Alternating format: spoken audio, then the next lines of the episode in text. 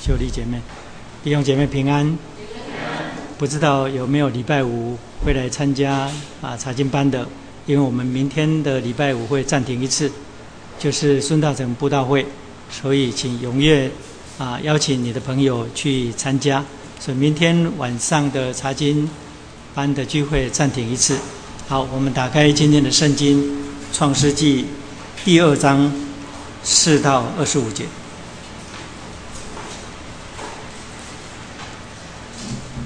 四到十七节，我们读到十七节就好。创世纪第二章第四节到第十七节。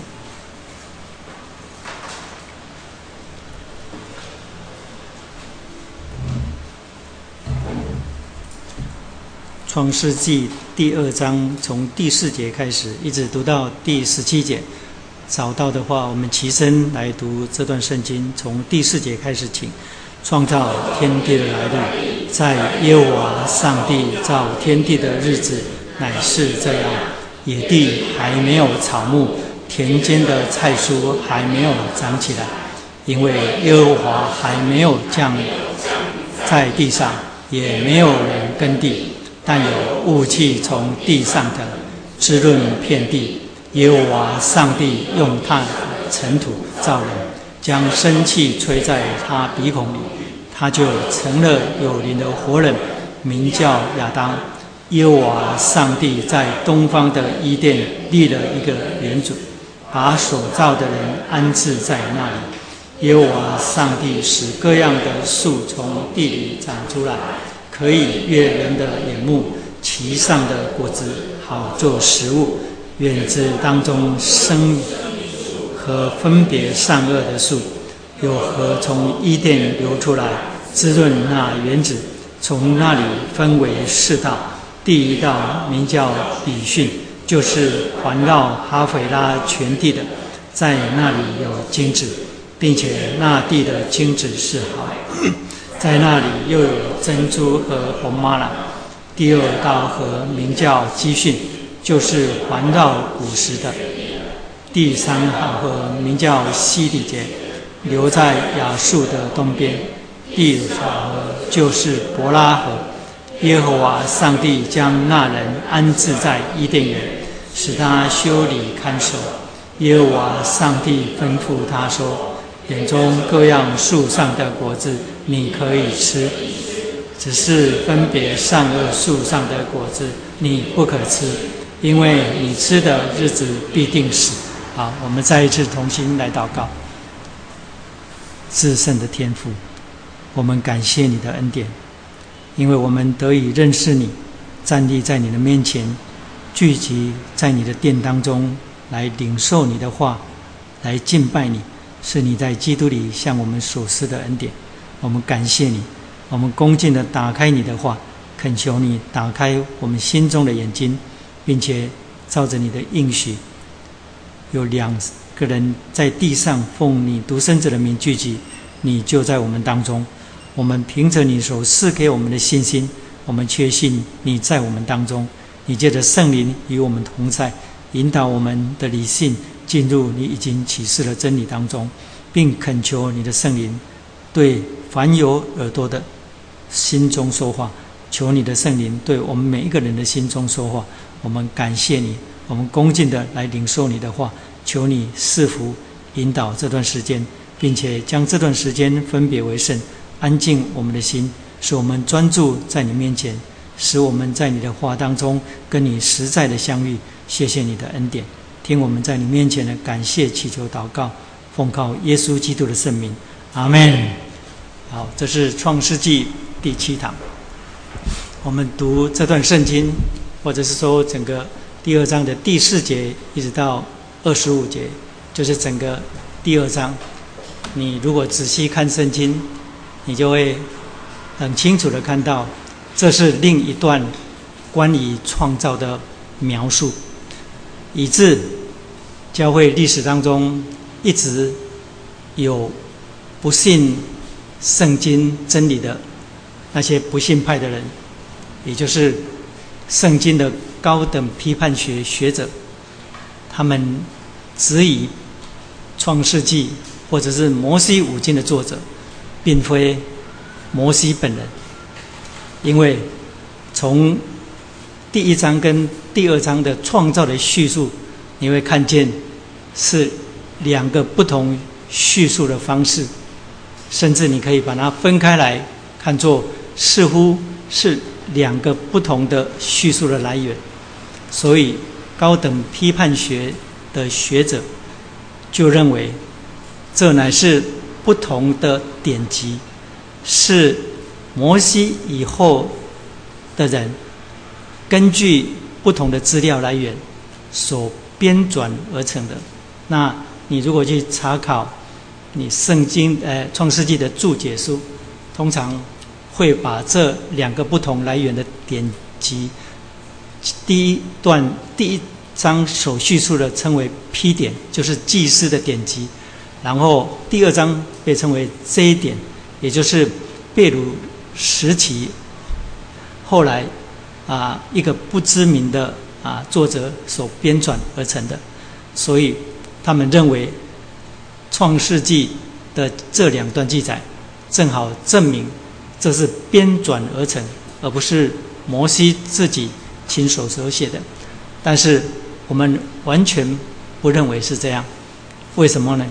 因为我们知道说这两段关于创造的描述是。各有重点，而且是相辅相成的。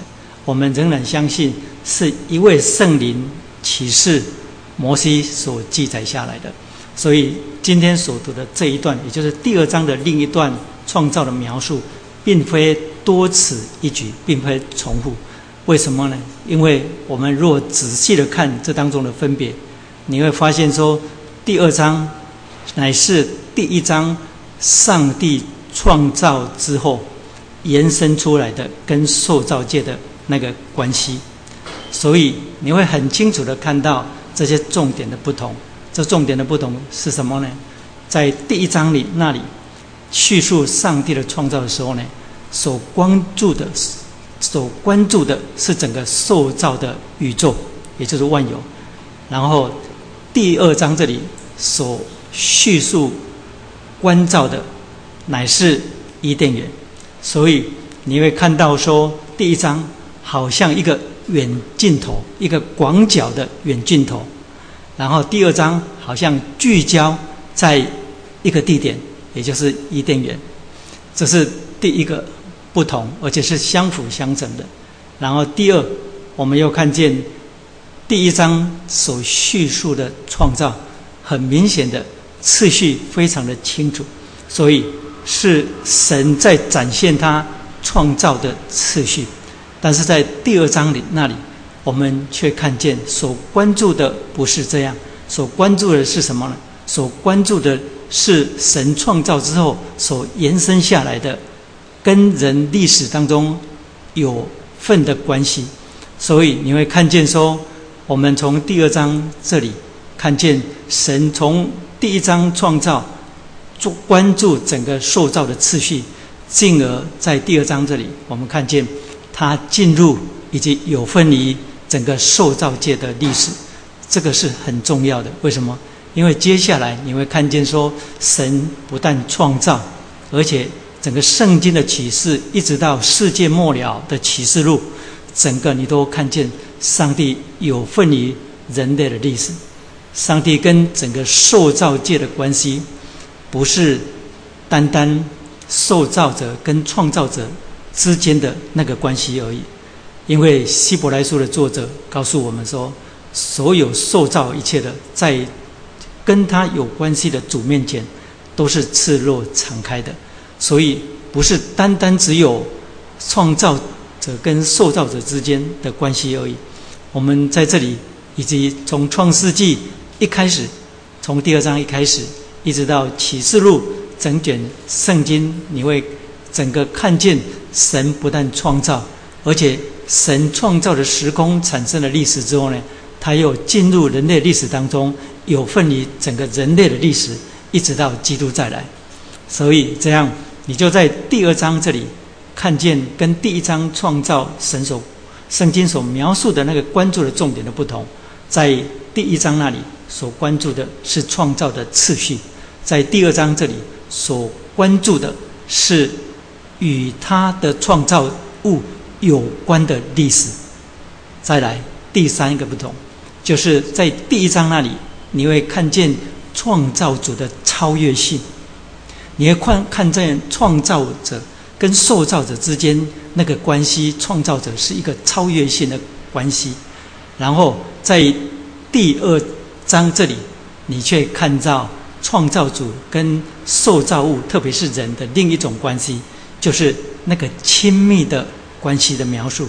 这个亲密的关系的描述，整个展现在整个第二章这里所叙述的所有的事件，不但是神用地上的尘土造人。这跟第一章那里所叙述的创造不一样。在第一章，神是说，然后用命令去成就；但在第二章这里，神好像一个艺术家，然后在塑造他的艺术品，亲自的做。所以你从这个描述当中，你看见那个创造者跟被造的人之间那个亲密关系的展现。不但这里是这样描述，而且接下来神又在他的鼻孔里吹气，使他成了有灵的活人。你知道，一个人要跟人吹气，我如果在这里向你吹气，我如果有口臭，你在那边你也听不，你也闻不到。为什么太远了？所以吹气之所以有意义，是两个人是近距离，很近很近的距离。你懂我的意思吗？所以这样你就看见这里神在造人的时候，这里所描述的，并不是像第一章那里所描述的神一个全然他者的超越性。在第一章那里，神说我们按着我们的形象，照着我们的样式来造人，但是在这里，神却用地上的尘土造人，好像一个艺术家，好像一个人在捏捏他的艺术品一样。然后造完之后，又向他吹气，所以在展现那种亲密的关系。不但是这样，接下来他安置人在伊甸园里面，然后接下来神又把受造物带到他的面前，叫他命名，还有为他造配偶。所以整个第二章你所看到的是整个受造创造者跟受造者之间那个关系的延伸跟展现。这跟第一章所描述的完全不一样，所以我再重复这个重点。这个重点是什么呢？就是第二章这里所描述的，乃是整个创造主跟受造物延伸出来的那个关系，那个关系是亲密的关系。所以有三个部分的对照，完全是互补的描述，而且是关系的延伸，而且是完全不同的。所以，我们看见在第一章那里描述神的创造，所关注的是整个塑造的宇宙；然后在第二章这里所描述的焦点是伊甸园；然后在第二样、第二项的不同，就是在第一章那里所描述的乃是创造的次序；然后在第二章这里所描述的乃是神有份于。受造界的历史，它进入了人类历史，开始有分于人类的历史。然后第三个，就是第一章所关注的，乃是整个神显现出他创造主的超越性。但是在第二章这里，我们却看见创造主与受造界之间那个关系亲密关系的展现。所以这样，我们。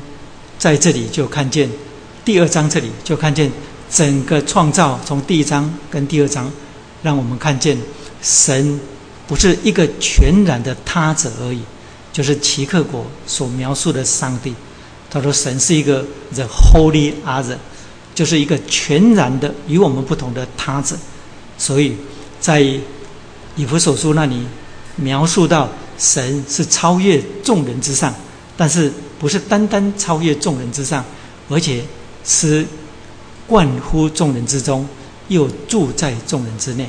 圣经用这样简单的描述上帝，在描述上帝的超越性，叫做 transcendence and immanence。Immanence 就是神的内在性，transcendence 是神的超越性。那神不但是 transcendence 的上帝，不但是 immanence 的上帝，而且神又是与人的历史同行的上帝。你听懂我的意思吗？就是神是超越众人之上，然后是贯乎众人之中。我们知道上帝曾经差他的独生子道成肉身来到地上，所以他在人类的历史当中有份，而且又住在众人之内。以今天的基督徒所了解的来讲，就是我们因信耶稣基督圣灵住在我们里面。但是我们从创世纪里面就看到神。与整个受造界，特别是与人的关系，它是全然的他者没有错。因为第一章所描述的，就在描述神的超越性。但是呢，我们在第二章里面，不但看见神的 trans transcendence，而且看见他的 immanence，也就是他是内住在内在在我们里面的神。神在这里，我们怎么看见他是内住在人的里面的神？因为第一章描述人是按着他的形象样式所造的，所以在第一章的时候，我们讲到这里，我们讲到说那是人性的本质，因为有上帝的形象样式。但是在第二章这里，我们又看见这里所描述的人的本质，人的本质是什么？就是有物质的一部分，而且有超物质的一部分。物质的一部分就是。神用地上的尘土造人，然后超物质的那一部分，就是神将生气吹在他的鼻孔里，他就成了有灵的活人。所以这样，神不但是超越性的神，是一个全然与我们不同的他者，而且神又是内住在我们里面的。这个内住在我们里面，我们如果从这里的描述，其实还没有完全的显出这个完全的真理。我刚刚提到说，第二章这里六，呃，第二章第七节这里描述到神吹气在人的里面，我们用这样来描述他的内在性。又提到创世纪第一章二十六节，神按着他的形象样式造人，来描述神在人里面的内在性。这个还不完全，真的不完全。怎么讲不完全？因为我们知道说，这个真理，这个事实。远远比我们现在所看到的这个奥妙多了。为什么呢？因为我曾经讲过说，我们整个生命的构成，还有维持生命里面的所有的生命的器官的身体器官的运转，全部都是靠道所充满跟在里面的运转。因为如果没有道在我们整个生命里面，我们的生命是活不出来的，而且整个生命。不可能照着神所造的，你有一个完整而且有功能的身体。你不要以为这是迷信，我告诉你，那是奥妙的不得了的事情。因为一个母亲跟一个父亲两个人的结合，然后怀孕的那一刻，那个生命就整个生命的成长就奥妙的不得了。因为精子跟卵子结合之后呢，细胞开始成几何级数的。一直分裂，啊，然后细胞不但分裂，而且那个基因的排列还必须都就定位，那个很奥妙。因为如果那个基因的排列稍微错乱的，我告诉你，我的鼻子就跑到后面去了，我的眼睛一个就没有了。哎，你不知道这种奇妙，所以传道书里面讲到说，风从何到来，骨头在怀孕的妇人当中如何成长，你尚且不得知道。今天一个妇人怀孕，一个女孩子怀孕，虽然医院的医生可以借着超音波 scan 帮你看，说哦，这胎儿长得什么样，然后是男的，是女的。我告诉你，好像传道书那里讲的不对了，好像现在妇人胎儿在妇人的怀中怎样成型，我们都看得到。我告诉你，那节圣经在告诉我们，医生虽然知道说哦，胎儿长得怎么样算还算是健康，但是呢，他怎么样形成这样的生命，他完全是不了解的。那个生命是奥妙的不得了，那是谁做的？那是上帝做的，那是神整个创造的奥妙。那是借着道所造的一切，而道又隐藏在一切当中。因为你知道以弗所那里，以弗所书那里，以弗所书第一章最后一节提到，基督乃是教会的身体，是那充满万有者。他在论道教会是那充满万有者所充满的，充满万有的那一位，用他的能力充满他的教会。相同的意思就是说，充满教教会的那位全能者，就是充满万有者。所以你跟我的生命在万有当中不过是一个灰尘，但是如果没有道在我们整个生命当中，我们没有办法在母亲的肚子当中成型，我们已经成型的生命也没有办法成长。我们不但没有办法成长，而且呢，我们整个生下来可能变成畸形，哎，那个是奥妙的不得了。所以，上帝与我们那个关系，不但是超越性的关系，而且是内在性的关系。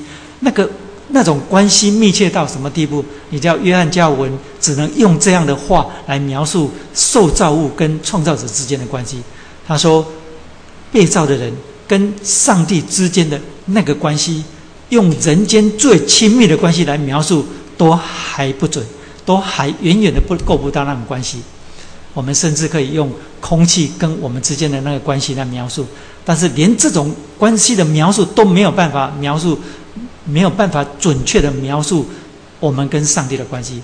我好像知道，但是我告诉你，这个我真的不懂。但是我知道这个奥妙的不得了。为什么？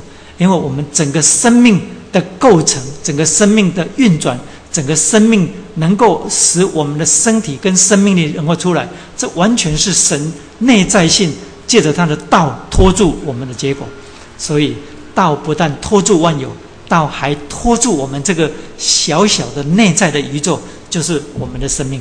所以你就看见说，圣经第二章在描述创造的时候呢，绝对不是像那些自由派的学者或高等批判学的学者所讲的，他们只以第二章乃是另一段创造不同来源的典籍的编纂而已。我们知道这是神的启示，因为这两段是完全互相描、互相互补，而且在描述神在人类历史当中开始有份于人类的历史。所以整个第二章，你看见那个亲密关系的展现，这整个在第二章里面所发生的事情，你只能看见神对于他所造的人，他的爱有多么大。你会看到整个第二章那个温暖。当然，那更不用谈说伊甸园了，因为伊甸园我们都知道这个字的意思就是极乐，又是极度的喜悦的意思，所以我们称它叫做乐园。所以上帝造人之后，我们在第二章的描述，我们首先看到人的被造，这里构成人的本质。你说这前面不是已经讲过了吗？在第一章我们就讲到说人性的本质。我第一章讲的是人性的本质，也就是人性的本质是尊贵的。为什么？是因为有上帝的形象跟样式。但是在这里所描述的不是重复，这里描述什么呢？这里描述人的本质，也就是构成一个人到底是怎么样构成一个人。这个叫做圣经里面的人论。那么第一章那里是圣经里面的人性的本质，也就是人性论。这里提到的是人论，所以第六节很简单，就是神造人的时候呢，有物质的一部分，然后有超物质的一部分。但是我们在看见前面神造万物的时候，没有论到神把他的灵放在它里面，没有。所以人，如果你要讲人的本质是什么，那么圣经告诉我们，身体跟灵魂二元，但是呢却。两种本质成为一个位格，你不能说这是人性人本质的二元论。为什么呢？这个不是二元，因为看起来好像是二元，是一。为什么呢？因为是两种本质在一个位格身上。这两种本质就是看得见的物质的部分，还有看不见的超物质的部分。所以这段圣经的描述对于人很重要。为什么呢？因为这个人性。这个人论人的本质的论点，为什么那么重要？因为后来上帝的独生子耶稣基督道成肉身，我们知道他是末后的亚当，对不对？他是末后的亚当，所以他是第二个人类的代表，也是最后的一个人类的代表。圣经描述他是有完全的人性跟完全的神性，对不对？所以论到上帝的独生子，我们今天都已经明白。因为借着历世历代圣灵引导那些神学家深入了解圣经之后，基督的位格乃是两种本质在一个位格身上。这两种本质就是完全的人性跟完全的神性。我常常喜欢讲这句话，我现在再讲一遍，希望你不要介意。我常常讲说，圣经所启示的这些真理。是超乎理性，但是一点都没有违背我们的理性。有时候你跟人家讲说，基督是完全的神跟完全的人，人家会笑你说：“你马信个他个叛逆啊？怎么可能有这两种完全截然不同的两种天格地诶不同的本质在一个人身上？你要不就是完全的人，要不就是完全的神，要不就是一半一半，一半一半。圣经不是这样看的，圣经不是基督说。它里面有百分之五十的人性，有百分之十的百分之五十的神性。圣经也不是说耶稣基督有百分之百的神性，然后有百分之百的人性，两者加起来是百分之两百，也不是这样讲的。所以，基督是一个位格，具有两种本质，但是这两种本质在一个位格身上是不可以分割的，你不可以把它分割。而且呢，圣经又告诉我们，启示又告诉我们，这两种本质不是混杂。不是混杂在一起，不是油跟水混杂在一起，是什么呢？是两种完全不同的本质，然后在一个位格的身上，然后两种本质在一个位格的身上，你跟我当然想不通，对不对？但是呢，《创世纪》第二章第七节就告诉你，上帝造人就是两种本质在一个位格身上啊。我是一位，我叫做一位先生，然后我这个人是由。两种本质所构成的，这两种本质完全都不一样的。一种本质就是物质，就是这个身体抓了会痒，然后割了会受伤，啊，会痛，打了会痛，这个物质。然后另一个本质是完全看不见的，是超物质的本质，就是灵灵魂。所以这两种本质是不是在我一个人身上？这两种本质不是互相混杂，也不能截然分割。你不能说。构成人这两部分叫做人性人人本质的双元论，圣经不是这样干的。一元两种本质在一个位格，不是互相混杂，不能分割，是什么属性的相通？我刚刚讲了，两个位格在一两种本质在一个位格身上，基督就是你没有办法了解，你就从今天创世纪第二章第七节在这里，在描述一个人的时候，你就可以了解了，因为我。跟你还有街上那些不信主的人，他们也是，他们也是两种本质在一个人身上。今天没有人否认，今天我我相信现在没有人会承认自己是一个完完全全的唯物论者，没有人会承认说我只有这个身体，没有人会这样承认。而这两种本质呢，不是分开，也不能也不是混在一起，是属性相通。这个属性相通，也是我刚才所讲的，看似违背真理，看似超乎，看似违背理性，其实是完全没有违背我们理性。怎么讲？因为我们的人性里面就经常显现出我们有物质的那一部分，有超物质的那一部分，对不对？我物质的那一部分是什么呢？我肚子会饿，然后。我会累，但是我有超物质的那一部分什么呢？我会思想超过我理性够得到的东西，也就是我会想形而上的事情。不但是这样，我对我自己的存在有意识，我知道我是存在的，我实实在在的存在。我不但有意识到我自己的存在，我也意识到你们的存在。我知道每一位现在正存在在这里，不但是这样，我们每一个人都意识到有神的存在，不是只有信耶稣的人，所有全人类，也就是每一种文化当中，都有在宗教里面的经验，都有宗教经验，都在宗教里面追求，就证明我们有自我存在的意识，有对这位神虽然不认识，但有对神存在的意识，这种。通称叫做灵魂的意识，这种灵魂的意识呢，有时候会借着我身体当中展现出来。为什么呢？比方说，你去看一个病人，你去看看到一个人快要死的，那个人快要死的，你会想到用很多的话安慰他，或者是你会想到说，那将来我也会死，所以。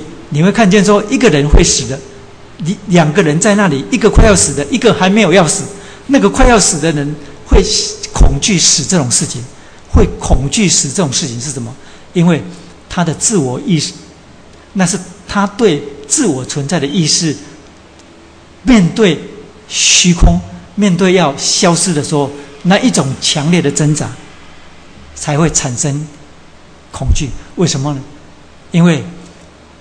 死到底是到底是怎么一回事？死就完全不存在，不存在就是我这个存在被某一种力量或者是某一种虚空吞掉了，所以我去了哪里？你为什么会感受到害怕？就证明灵魂的功用，也就是超物质的功用转到身体上面去了。这种叫做属性的相通。而我一个没还没有要死的人，看见将要死的人。我心里也会觉得，哦，我要珍惜一下我活着的年纪。哦，你看过人家，就是那种看见那种大灾难，或者是经历过大灾难没有死的人，他的很多人生观会有重大改变。有人会这样讲，对不对？为什么？因为他会想到说，哦，有生之年真的要好好利用时间，要怎么样，怎么样，怎么样，怎么样，对不对？为什么？那是肉体的功用吗？不，那是超物质的功用。然后。超物质的功用，就影响到你身体的功用，也就是你的感觉，还有就影响到你今后的生活的实践出来。那个是灵魂跟身体，以及超物质跟物质当中的属性相同。所以这样，我们在这里看见，构成一个人是两种本质在一个人身上。好，接下来我们讲到那神。造了人之后，我们在第七节这里不但看见他跟所创造的人那种亲密的关系，就借着他在创造的过程当中展现出来。我们又看见说神的神创造人之后为人的安排，所以接下来你会看见整个伊甸园的描述。伊甸园之所以被称为乐园，那是因为它在什么地方吗？不，伊甸园。确实是在一个地方，也就是神所造的一个地方，也就是历史的一个空间的地点。因为这里圣经描述了很准确，但是有些地名神学家跟考古学家没有办法找。但是有两条河是很清楚的，也就是西底结河跟博拉大河。那是我们在读历史的时候都读到的。那是在米索不达米亚，也就是。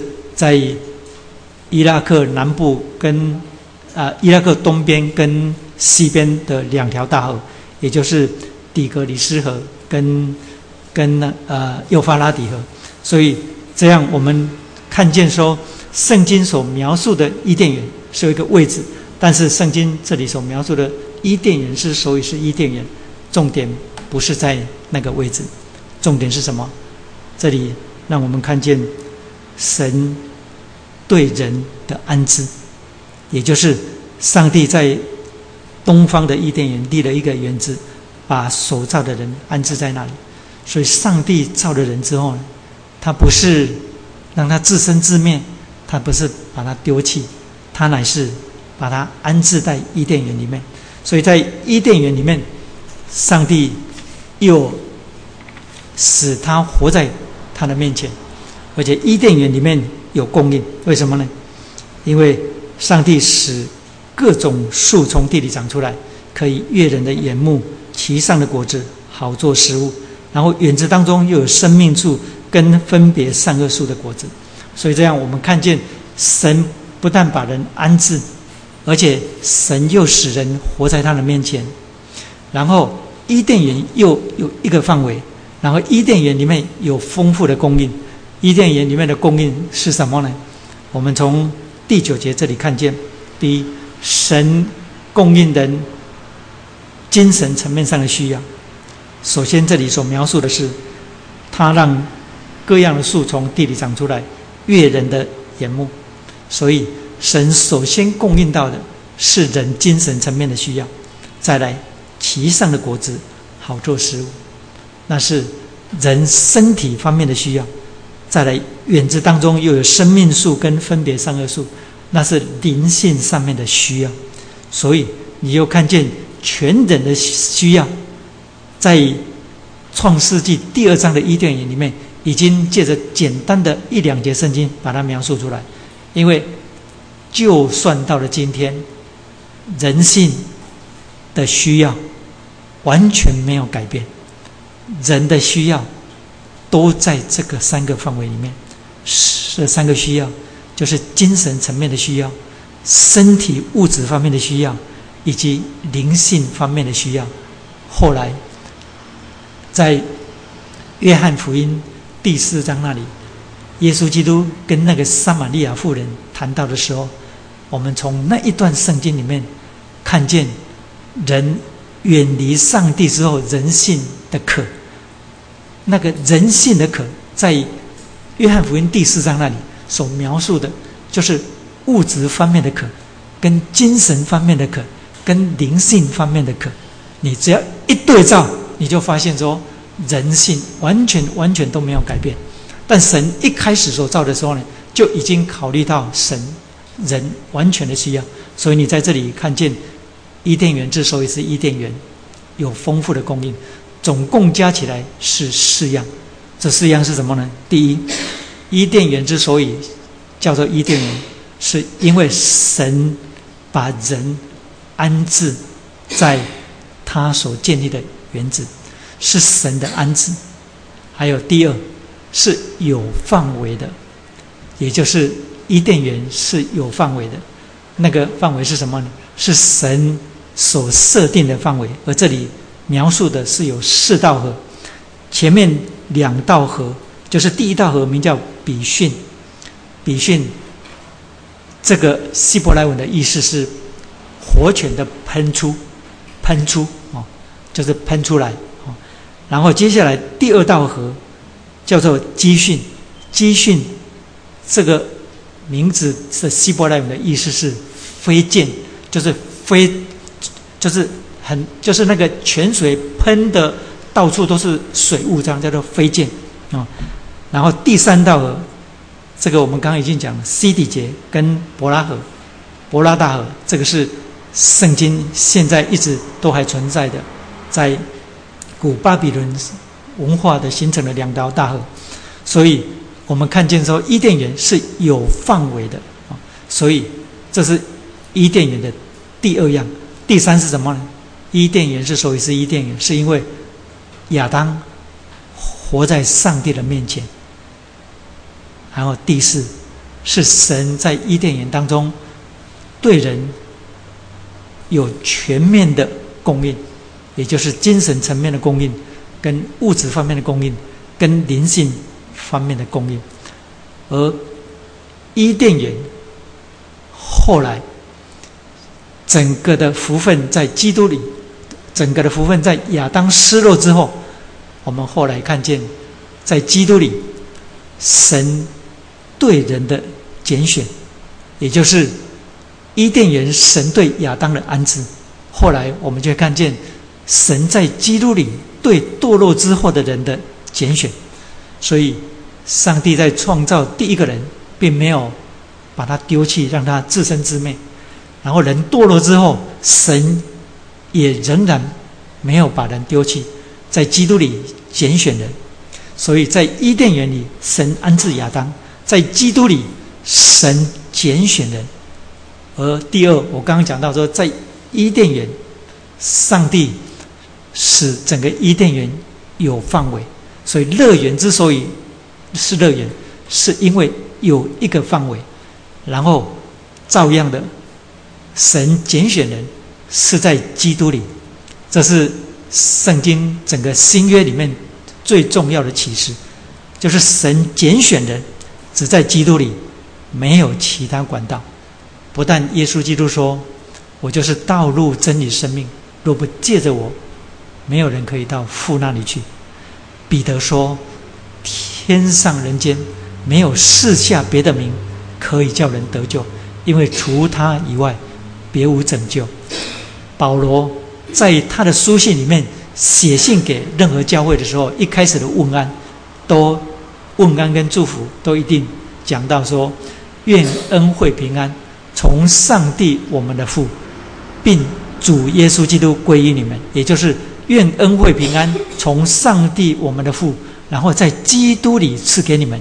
所以在基督里，在基督里，在基督里，成了新约里面很重要、很重要的一个范围，也就是上帝只在基督里接纳人，上帝只在基督里向人施恩典，上帝今天仍然继续在基督里使我们这些人继续过成圣的生活，一直被成全到永远。所以伊甸园有范围。而上帝后来在拣选人的时候，是放在基督里，在再来在伊甸园里面，是亚当活在上帝的面前，所以这是伊甸园很重要的，就是人活在上帝的面前。而我们知道，在基督里，上帝不但拣选人，而且是拣选人，上帝与他同在，也就是在基督里，上帝与我们同在。那今天上帝借着什么与我们同在？回答不出来的都不应该回家。嗯，今天上帝借着圣灵与我们同在，所以伊甸园里面是亚当活在上帝的面前，所以那是乐园。今天也是一样，我们被拣选是神在基督里与我们同在，还有在伊甸园里面，上帝。对亚当有全面性需要的供应，但是在基督里，我们看见神不但供应我们今生的需要，而且把在基督里丰盛的产业赐给我们。所以圣经里面描述这整个地点很有意思。为什么？因为它正在展现伊甸园之所以是伊甸园。所以这样，对于一个今天在基督里的人，我刚才讲的意思。并不是说亚当在伊甸园里面所失落的，而我们今天在基督里得回来，我们今天在基督里得回来的，远远超过亚当当年所失去的。我的意思是说，伊甸园之所以是伊甸园，整个的上帝的心意，后来在亚当堕落之后呢，重新在基督里。我们又看见，而所看见的这整个一个重要的不变的上帝所启示的真理是什么呢？就是人被造是为上帝而造，他除非活在上帝的面前，否则他的生命是破碎的，他的生命是没有办法荣耀上帝的，他的生命是没有办法蒙福的。所以你可以从。整个人类的历史当中，看见人类历史不断的寻找，借着人的力量来建造整个地上的乌托邦，也就是地上的理想国。但是人类社会走到现在，有更好吗？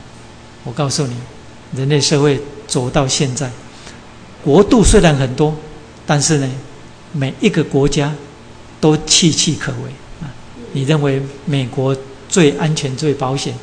我告诉你，人家说美国早晚也会垮，只是用什么方式垮了。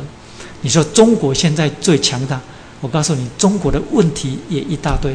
你说欧洲最理想，我告诉你，欧洲现在也非常非常的严重。所以呢，你认为这地上有理想的国度吗？没有。所以我告诉你，从亚当在伊甸园堕落之后呢，人类走的一条路是什么呢？就是离开创造主之后呢，企图要在灵性跟德性上自己做主，然后为自己营造在神以外的幸福。但是我们知道说，好像没有，没有。所以上帝在耶稣基督里不但做恢复的工作，而且我们看见整个在伊甸园里面，上帝所做的跟今天在基督里所做的完全是一致的。所以你从这里可以看见神的启示跟神的作为从来就没有改变过。为什么？神不但是不改变的，而且人性也没有改变过。因为人从古到今所需要的层面都是一样。现代人没有比较进步。当然，以前的人没有手机这种东西，我相信没有手机也不可能收会过不下去。人不是因为手机活着，嗯，没有手机。也能够生活，所以我们看见上帝在伊甸园里面对亚当的供应。伊甸园里面的供应最让我们稀奇的就是整个伊甸园所看见的这些珍贵的，我们今天看作很珍贵的这些珠宝，也就是地上有价值的东西呢，在伊甸园所描述里面，你会看见圣经用很朴实而且很平常的字眼描述它。为什么？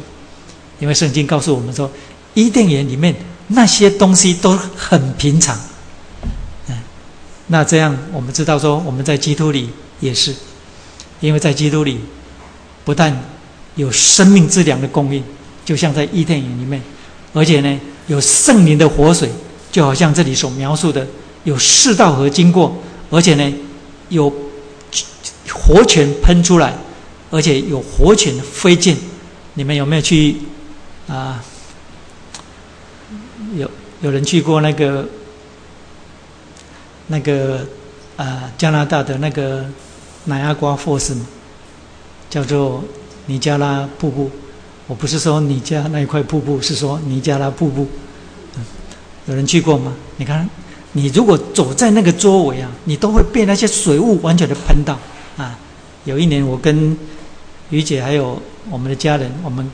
专程开车，啊，从温哥华开到国家公园，然后一路上，一路上都去看那个那个瀑布，啊，很多瀑布，你还没有走到那里的时候呢，你全身都已经快冻湿了。为什么呢？因为那个很大的瀑布，然后又加上风吹，然后你会感受到整个那个水汽，那个水汽，那个雾气，这样，啊，那个真的非常非常棒的感觉。所以伊甸园的感觉就是那样。但圣经告诉我们说，伊甸园还不够棒，又为什么？因为在基督里有那个永流的活泉，因为圣灵是我们永流的活泉。伊甸园这些金子啊、玛瑙啊这些不算什么，为什么？因为在基督里，上帝有不能朽坏、不可玷污，为我们永存在天上的基业。好，接下来我们要讲到。伊甸园里面的上帝对亚当的吩咐，第九节里面提到说，上帝使各样树从地里长出来，可以悦人的眼目，其上的果子好做食物。园子当中又有生命树跟分别善恶树的树。而上帝给亚当的命令说，也就是在第十六节，耶和华上帝吩咐他说：园子当中各样树上的果子，你可以随意吃。只是分别善恶树上的果子，你不可吃。所以这样，上帝供应亚当，说园子当中所有树上的果子你都可以吃，但是园子当中有两棵特别的树，一棵叫做生命树，一棵叫做分别善恶树。这两棵树给我们很大的疑惑，为什么呢？因为我们若被字句所限的话，我们会以为说，原来。亚当在伊甸园里面，是那棵善生命树在赐给他真正的生命，但我们知道说不是，为什么？因为这是真，这跟圣经的启示的原则是不合的。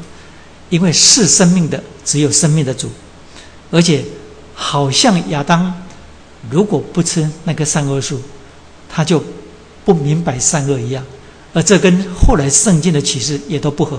其实不是后来，在第一章我们就知道说，上帝按着他的形象样式造人。我们讲到他的形象的时候，我们就讲到说，上帝是圣洁的，所以人被造是德性的活物，所以他怎么可能不知道善恶？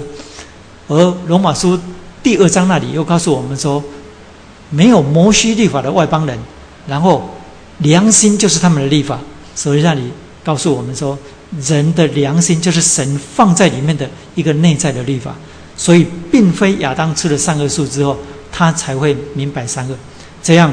圣经里面为什么记载说伊甸园里面有生命树跟分别善恶树？生命树跟分别善恶树，并不是特别的哪一种树种，不是的。为什么呢？因为在整个伊甸园当中，不但我们让我们看见神跟他所造的人那个亲密的关系，这个亲密的关系，如果要。继续，而且这个亲密的关系，如果要进入到一种神跟人之间都在伊甸园当中能够成为永永远远的一种关系的话，那我们知道说，一定要进入约的关系，一定要进入约的关系。所以伊甸园里面，事实上是整个。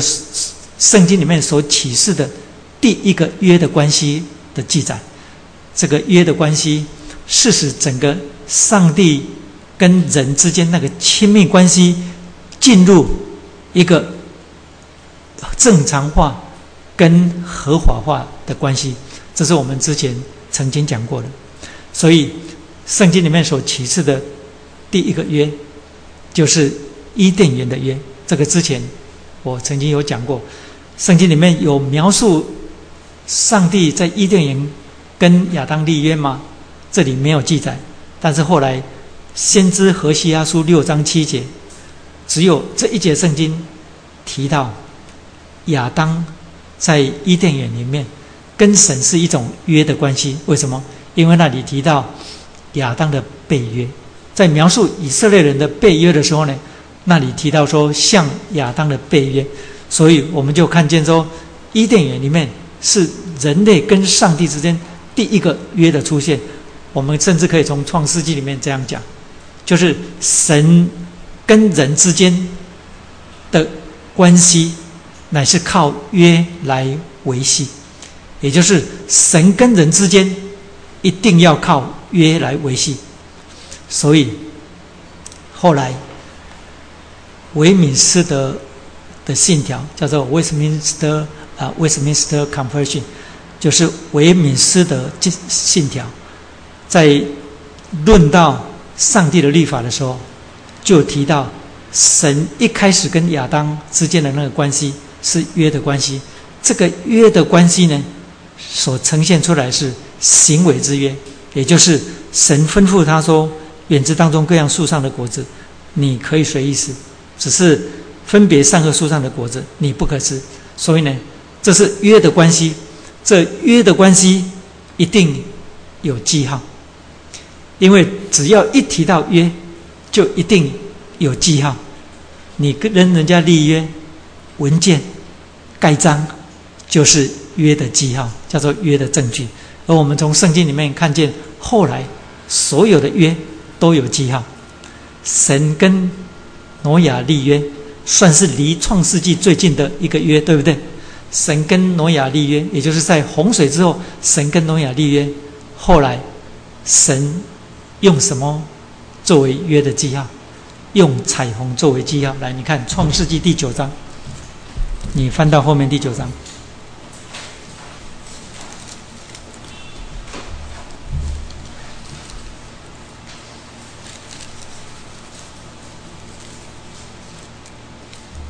创世纪第九章第十一节，对不起，第十二节。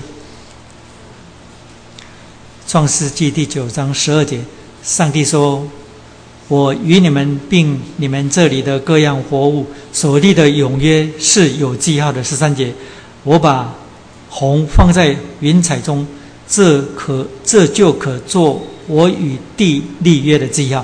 所以，彩虹是挪亚之约的记号，对不对？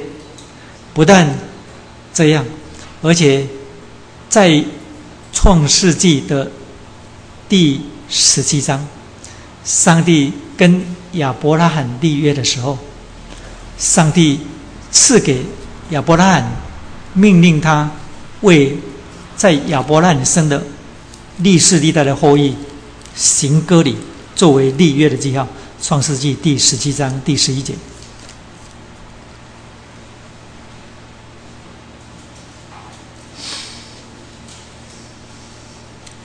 创世纪》的第十七章第十一节，《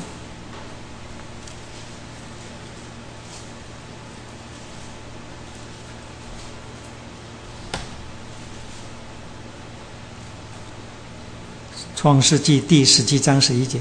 你们都要受割礼，这是我与你们立约的证据。所以约一定有证据，再来一定有记号。同样的，后来在西乃之约，也就是出埃及记第十九章那里，上帝与啊，对不起，是第二十四章，上帝命令摩西跟以色列百姓立约的时候，摩西将血一半洒在以色列百姓的身上。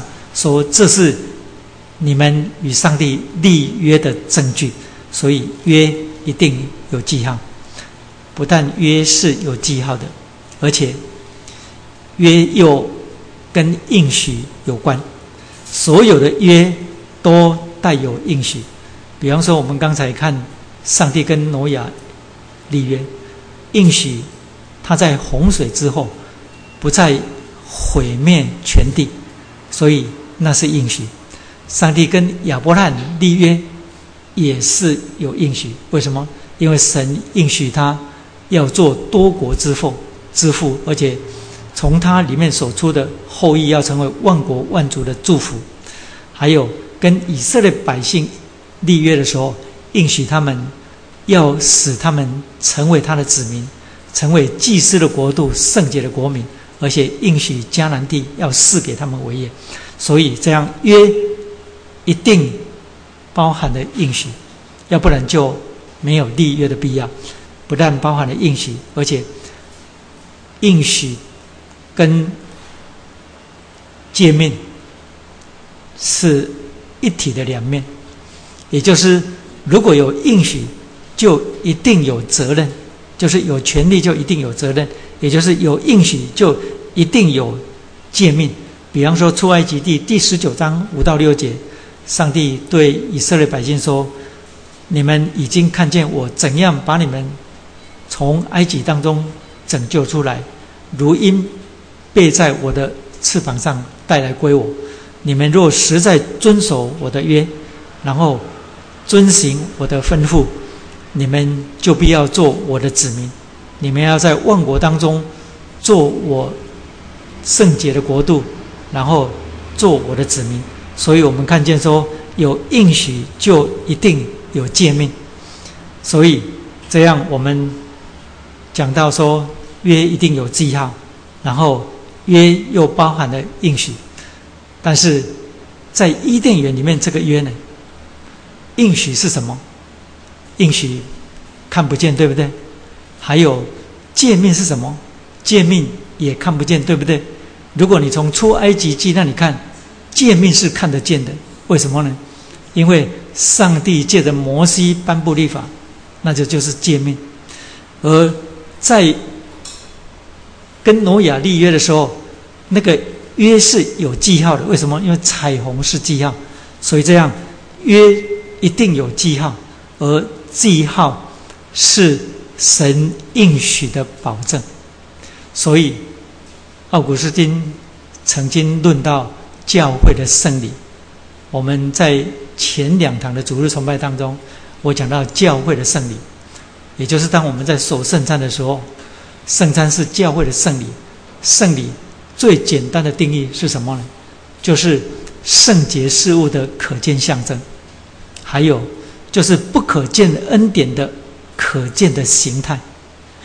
恩典也就是上帝的应许，你看得见吗？你看不见，但是上帝乐意用他所分别为圣的东西，作为他应许的印证，使我们这个借着感官，然后生活在这世界上的人，使我们可以兼顾我们的信心。所以这样，我们就看见上帝借着可见之物来印证跟呈现那看不见的应许。那我们刚刚讲到说，伊甸园里面亚当到底有没有永生？亚当有永生，但是永生上帝的应许看得见吗？看不见。所以这样，我们就从伊甸园里面看见一件事情，就是如果伊甸园是人类的第一个约的话，那么生命树跟善恶树是那个约的记号，在新约里啊。所有约的记号都被称为圣礼。你知道，在希腊文“圣礼”这个用语，在拉丁文里面是什么意思吗？在拉丁文，它的意思就是奥秘。所以这样，我们在以弗所书里面看见保罗说：“我领受启示，深知福音的奥秘。”还有。提摩太前书论到大宰近前的奥秘，无人不以为然。那个奥秘在拉丁文里面都叫做圣礼。所以我的意思是什么呢？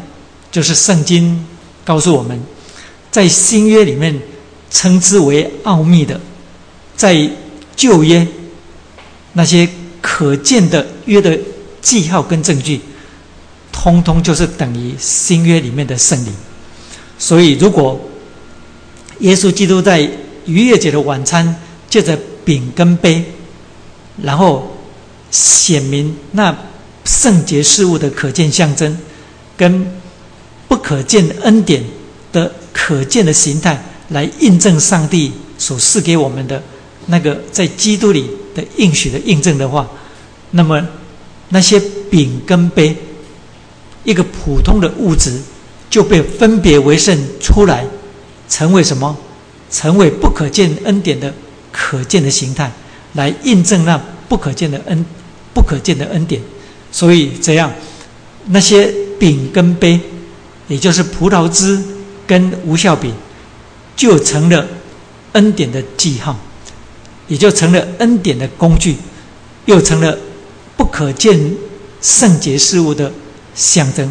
因为神将它分别为圣，所以我们如果从耶稣基督用饼跟杯作为新约的圣礼，那么我们也可以讲，在伊甸园里面那个生命树跟善恶树是上帝不可见恩典，也就是他的应许的可见的象征。啊，那棵善恶树呢？那棵善恶树乃是不可见。圣洁事物的表征，也就是诫命。所以这样，我们在伊甸园里面看见上帝有应许，是那个生命树；然后也有诫命，就是那个分别善恶树。生命树是上帝的应许，然后善恶树是上帝的诫命。而在伊甸园里面，只有一条诫命，那一条诫命就是园子当中所有树上的果子。你都可以吃，唯独那棵善恶树上的果子你不可。所以在可跟不可之间，那是上帝的诫命。当然，在第三章我们讲到堕落的时候，还会从其他的角度来讲。但是我们在这里只讲到这棵生命树跟善恶树到底是什么。这棵生命树跟善恶树，乃是在伊甸园里面。第一个约的圣礼，或者叫它不可见恩典的可见形态，或者是叫它圣洁事物的可见象征。我今天讲的有点麻烦了，所以你们大概听的脑筋都打打结了。好，我再讲简单一点，也许下个礼拜我再重新讲一遍哦。我再把它讲的简单一点。好，后来亚当堕落之后。上帝把他逐出伊甸园，然后不准他再接触那棵生命树。为什么？我从这个角度来让你明白，这棵生命树是上帝的应许，那是应许的表征，就如同耶稣基督那一天拿起饼来说：“这是我的身体，为你们舍的。”我们知道说，那个饼不是他的身体，那个饼也不可能供应我们生命，但是那个饼是神借着耶稣基督向我们施恩典的应许，可见的表征，而。那个可见的表征之所以有效，是因为道被讲出来，也就是借着那个饼，道被讲出来，不但被讲出来，道还被相信，就是我们这些已经信的人。所以那一天我在讲那个圣礼的时候，我说圣礼脱离了真道，圣礼就完全没有效力。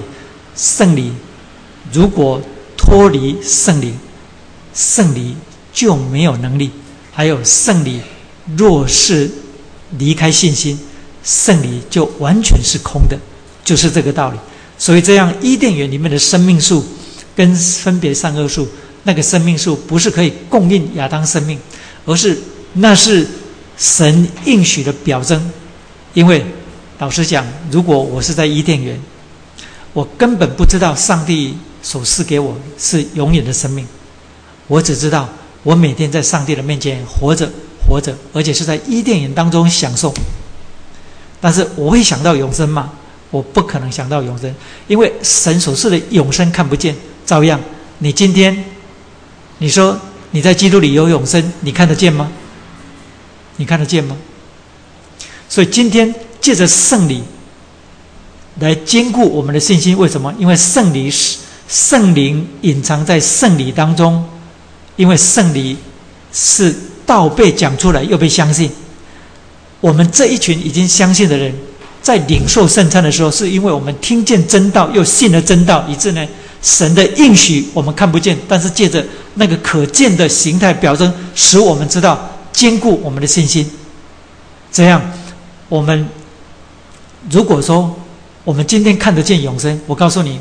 我们都在说谎，因为我们看不见永生。圣礼给我们确据，圣灵给我们确据，这两者跟道都不可分。因为道不但被传扬出来，道也被我跟你相信。所以这样，亚当在伊甸园那那个生活，上帝赐给他永生。上帝不需要透过吴长老或某一个牧师去每天讲道给他听，说你有永生，不需要。但是上帝告诉他说，伊甸园当中有一棵生命树。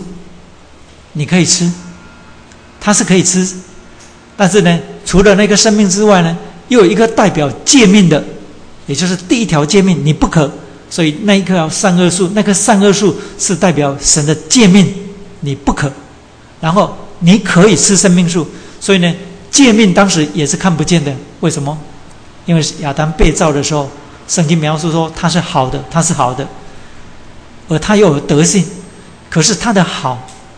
成为德性的好，需要经过一个顺服，那个顺服需要运用上帝所赐给他的自由意志，因为自由跟道德常常是连在一起的，没有真正的自由就没有真正的道德，所以神赐给亚当有真正的自由，他必须用他真正的自由去做选择，所以亚当那一天选择顺服或不顺服，就可以证明。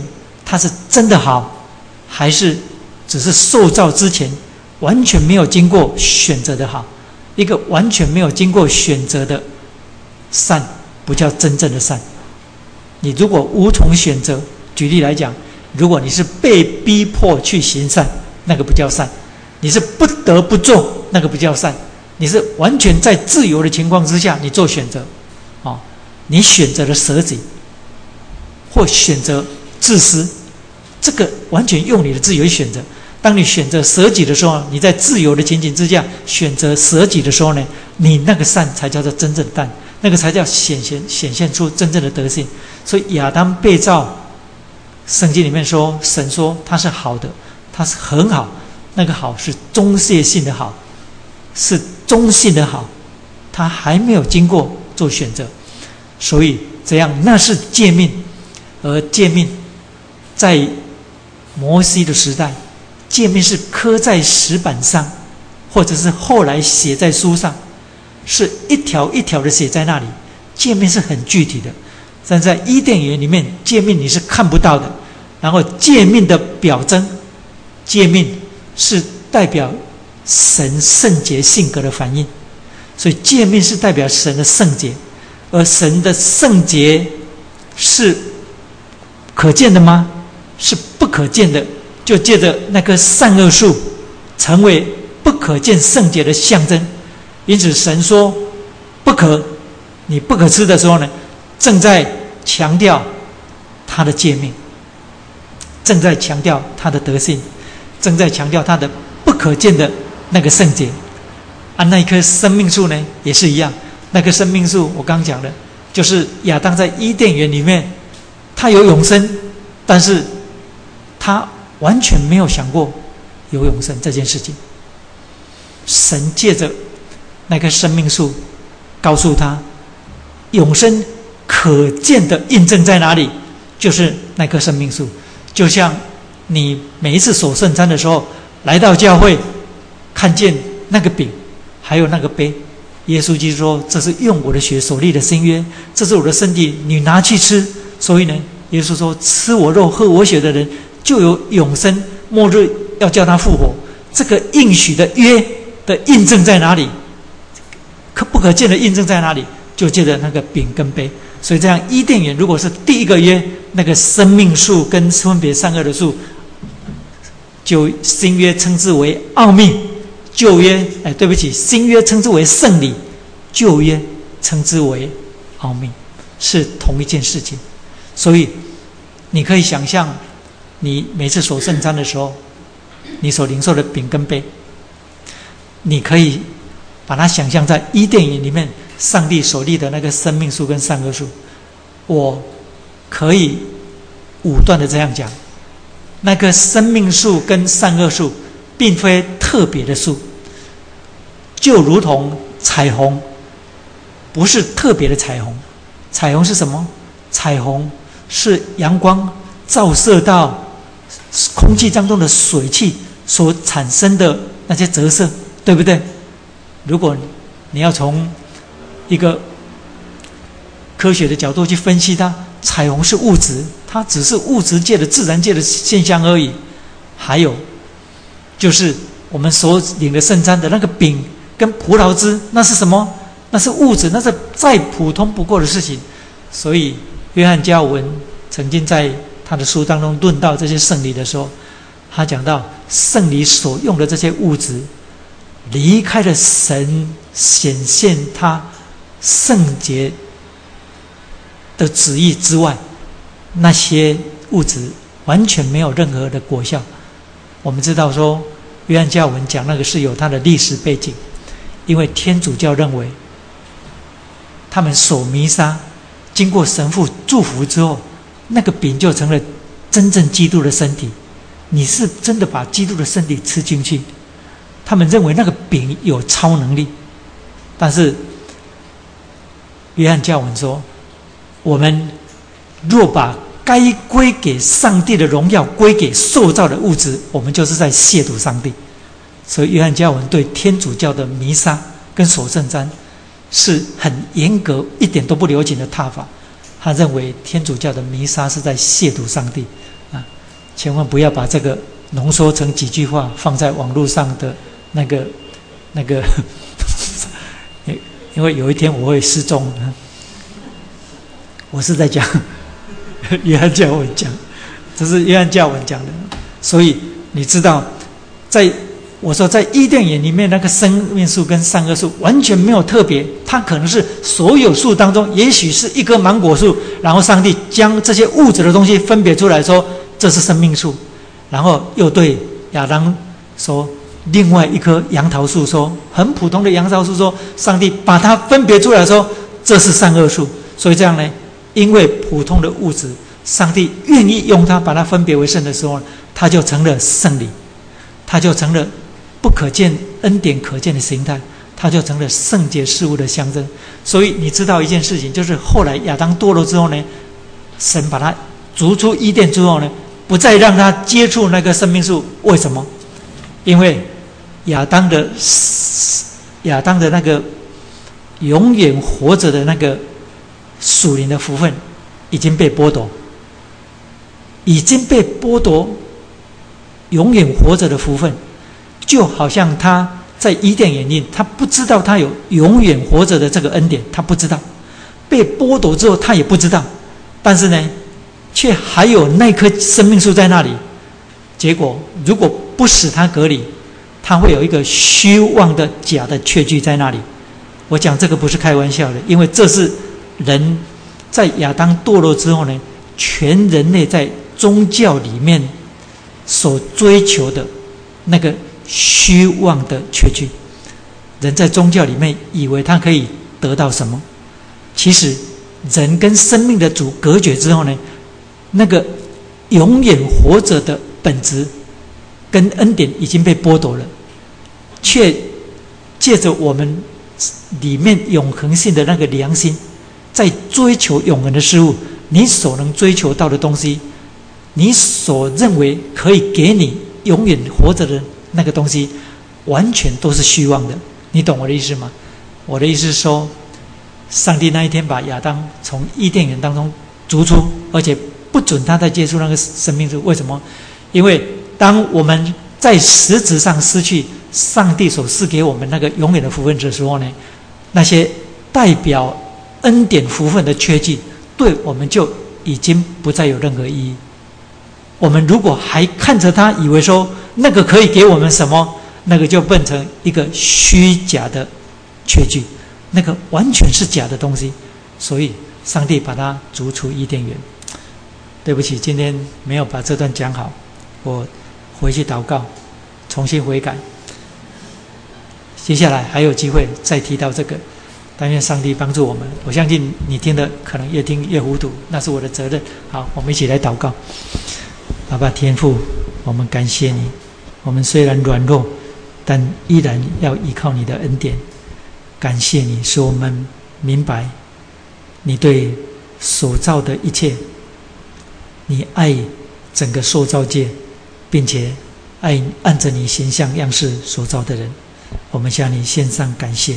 因此，我们在第二章这里，我们今晚所看到的，乃是整个你对亚当第一个被造的人的关怀跟。你对他的爱，因此你将他安置在伊甸园里面，你使他有永生的确据，就借着那一棵你分别为圣的生命树，又使他明白在伊甸园当中的约是有诫命的，那诫命是必须遵守的。所以你将一棵树分别为圣，成为善恶树。你在伊甸园当中将这两样东西放在。伊甸园是亚当可以明白恩典的确据跟诫命的记号，使他能够在你面前永永远远活着。主啊，求你帮助我们明白这些真理，使我们可以知道我们在基督里今天所领受的恩典是何等的丰富。求你帮助我们，感谢你，因为使我们知道，接着你在基督里的恩。我们必不失掉这永远的福分。我们感谢你，谢谢你，借着你今天晚上，让我们所看到的这段圣经，使我们得着造就跟帮助。虽然我们软弱有限，但恳求你借着无限的圣灵，继续在每一个人生命当中动工。感谢你的恩惠，听我们在你面前的感谢祷告，奉靠耶稣基督的圣名，阿门。